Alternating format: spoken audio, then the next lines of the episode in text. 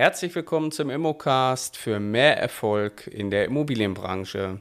Mein Name ist Carsten Frick, ich bin Immobilienmakler und bin schon seit vielen Jahren am Markt tätig. Ich unterstütze andere Menschen dabei, in die Immobilienbranche einzusteigen und auch bestehende Immobilienmakler für mehr Erfolg in der Immobilienbranche. Ja, mein heutiges Thema ist die BGF, die Bruttogrundfläche. Der Wert einer Immobilie hängt immer von der Größe und von dem Bauvolumen des Baukörpers ab. Zumindest natürlich im Sachwertverfahren. Die Leute unter euch, die sich damit auseinandersetzen, die wissen das natürlich. Aber was ist eigentlich die Bruttogrundfläche?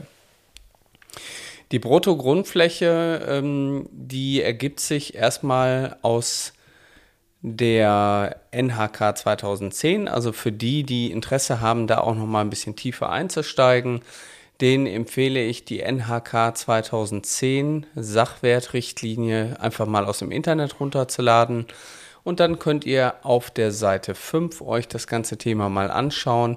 Da wird es halt über ein paar Seiten eben erklärt und auch relativ anschaulich. Ja, also brutto, wie der Name schon sagt, sind alle Flächen. Aber es geht hier nicht nur um die Flächen, die äh, als Wohn- und Nutzflächen für eine Immobilie zur Verfügung stehen, sondern auch um die Flächen, die letztendlich überdeckt sind von den Mauern.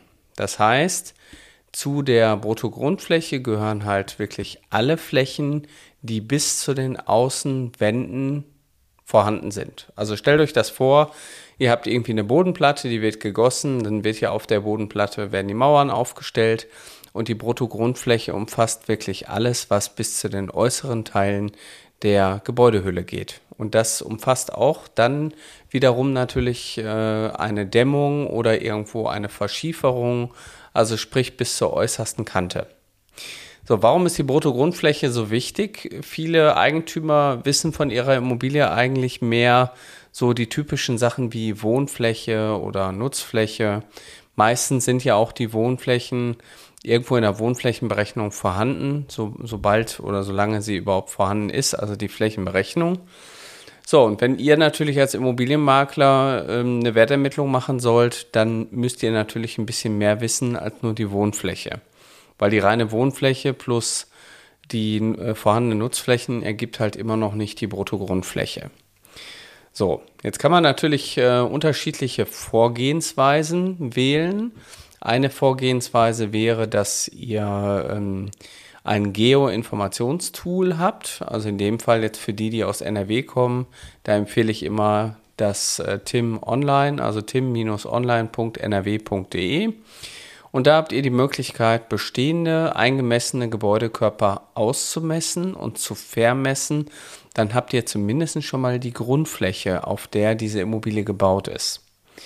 Weiterführend ist es natürlich auch gut, wenn ihr während der Wertermittlung mal einen Blick in die Pläne ähm, ja, riskiert und euch dort natürlich äh, ein paar äh, Bilder macht, so dass ihr anhand der Pläne auch die Bruttogrundfläche errechnen könnt. Hier ist natürlich maßgeblich die, Außen, ähm, die Außendaten des Gebäudes. Bei normalen Gebäuden, die jetzt rechteckig gebaut sind, reicht natürlich Länge mal Breite. Und dann muss man natürlich gucken, ähm, wie viele Geschosse habe ich denn eigentlich. Und ähm, hier wird natürlich bei der Bruttogrundfläche, geht das an die Anlehnung nach der DIN 277 und da werden die verschiedenen Flächenbereiche eben unterteilt. Und es gibt zum Beispiel den Flächenbereich A, das sind die überdeckten und allseitig in voller Höhe umschlossenen Flächen. Dann haben wir den äh, Bereich B, das sind überdeckte Flächen, die aber nicht allseitig in voller Höhe umschlossen sind. Und dann gibt es im Bereich C nicht überdeckte Flächen. So, jetzt machen wir direkt mal ein Beispiel. Also ähm, der Bereich A sind letztendlich alle Flächen wie äh, Innenbereiche, Wohnzimmer, äh, Schlafzimmer und so weiter. Also alles, all die Flächen, die auf jeder Seite auch eine Außenwand haben. Für den Bereich B, wo eben die Flächen auch überdeckt sind, also mit einer Decke ähm, und nicht allseitig voll umschlossen sind, das sind sogenannte Flächen wie zum Beispiel eine Hofeinfahrt oder eben eine Loggia. Die sind ja eben nur zu drei Seiten geschlossene Loggia und eben zu einer Seite offen, aber die haben eine Decke. Eine Hofeinfahrt ist zu zwei Seiten geschlossen und vorne und hinten geöffnet und auch die haben eine Decke. So, der Bereich B wären dann eben nicht überdeckte Freiflächen. Das sind dann eben Dachflächen wie Balkone oder äh, Dach, ja, also eher so typisch Balkone oder Außenflächen wie auch ähm, ja, Terrassen. Die werden grundsätzlich halt nicht mit in die Bruttogrundfläche mit eingerechnet. Ja, das heißt, wenn wir jetzt so eine typische Immobilie mal vor uns sehen, die zweieinhalb Geschosse hat, dann äh, und auch unterkellert ist, dann haben wir quasi äh, das Erdgeschoss, das erste OG und das zweite OG ähm, und gegebenenfalls darauf dann eben einen Dachboden. So, und hier würde man jetzt hergehen und äh, sagen, der Keller zählt als volle Fläche, die anzurechnen ist, das Erdgeschoss, das erste OG und auch das zweite OG. Bei dem Dachgeschoss ist jetzt wiederum, und das findet ihr auch in der NHK, maßgeblich, wie hoch die Stehhöhe in der Mitte des Daches ist. Und da gibt es natürlich auch hier wieder eine ganz klare Regelung.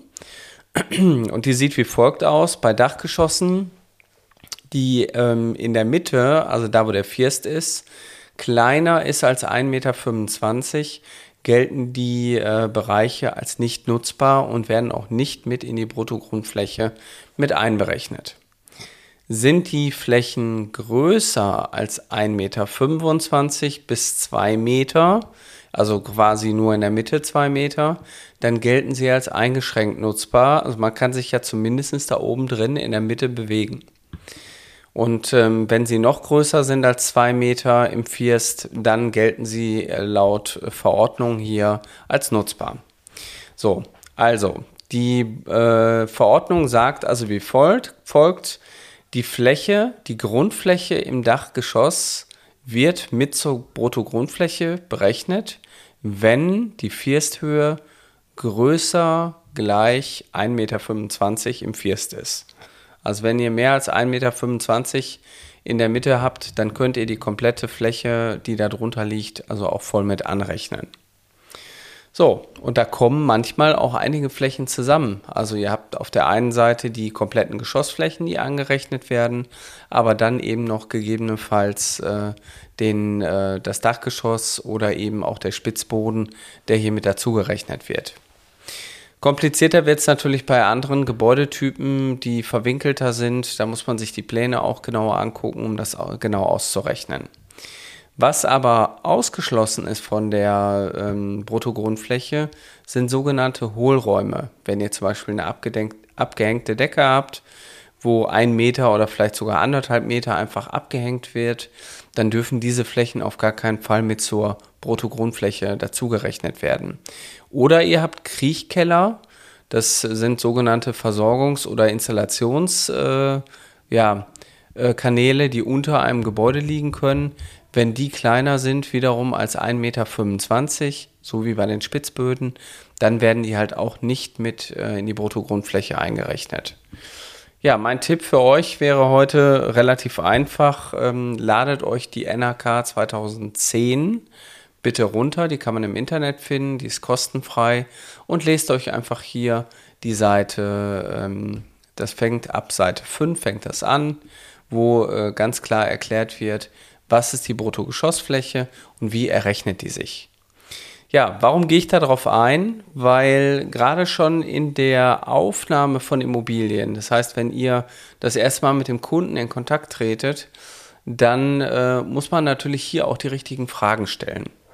Und ähm, da reicht es halt nicht, wenn ihr nur die grobe, ich sag mal, Größe an Quadratmetern mitnimmt. Im schlimmsten Fall würde es wirklich reichen, aber grundsätzlich würde ich euch immer empfehlen, hier ein bisschen genauer zu arbeiten, weil es geht ja auch um den Wert der Immobilie und ihr wollt natürlich als Makler auch so professionell wie möglich die Wertermittlung berechnen. So, wenn man das mal nicht hat oder wirklich nur eine reine Wohnfläche hat, dann gibt es sogenannte Umrechnungskoeffizienten. Die hängen so ein bisschen von, von den Gebäudetypen ab, was für ein Gebäude ihr habt, ob ihr ein ähm, anderthalb oder zweieinhalb geschossiges Gebäude habt, ob es unterkellert ist, nicht unterkellert ist. Da gibt es eine Tabelle, mit denen kann man dann die Bruttogeschossfläche umrechnen. Na, der beste Weg ist in der Regel Länge mal Breite und die dann letztendlich hochrechnen auf die Geschosse und natürlich auch die Methodik hier zu verstehen, wie die Bruttogeschossfläche in Einzelnen natürlich auch berechnet wird.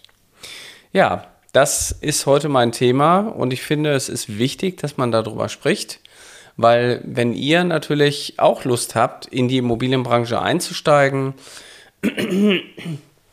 oder generell mal auch davon geträumt habt, eure Leidenschaft zum Beruf zu machen, dann könnt ihr mich natürlich gerne ansprechen, weil ich begleite genau in dieser Phase Menschen und bringe sie zu ihrem Ziel, dass sie zukünftig mit Immobilien ihr eigenes Geld verdienen und gegebenenfalls ihrem Traum wahrmachen. Und das funktioniert relativ einfach. Ihr geht auf die Webseite www.mein-makler.com slash Ausbildung. Da kommt ihr auf unseren neuen Bereich und dort könnt ihr, könnt ihr ein Kontaktformular aufnehmen und könnt dann direkt auch mit uns Kontakt aufnehmen. Oder ihr nutzt die Chance und nimmt persönlich mit mir Kontakt auf unter 0172 3 mal die 6 4 3 mal die 6. Ja, und dann vereinbaren wir einen Termin für ein persönliches Beratungsgespräch. Ich mache ich mach da immer ein Strategiegespräch raus. Dann erfahrt ihr, wie äh, die ersten Schritte sind und meistens kommen da auch schon sehr wertvolle Dinge einfach raus, die euch auch helfen, um die ersten Schritte zu gehen. Also, wer Lust hat und wer durchstarten möchte, der soll sich einfach melden unter www.mein-makler.com/ausbildung. Ich freue mich auf euch. Bis bald und eine schöne Zeit. Euer Carsten Frick.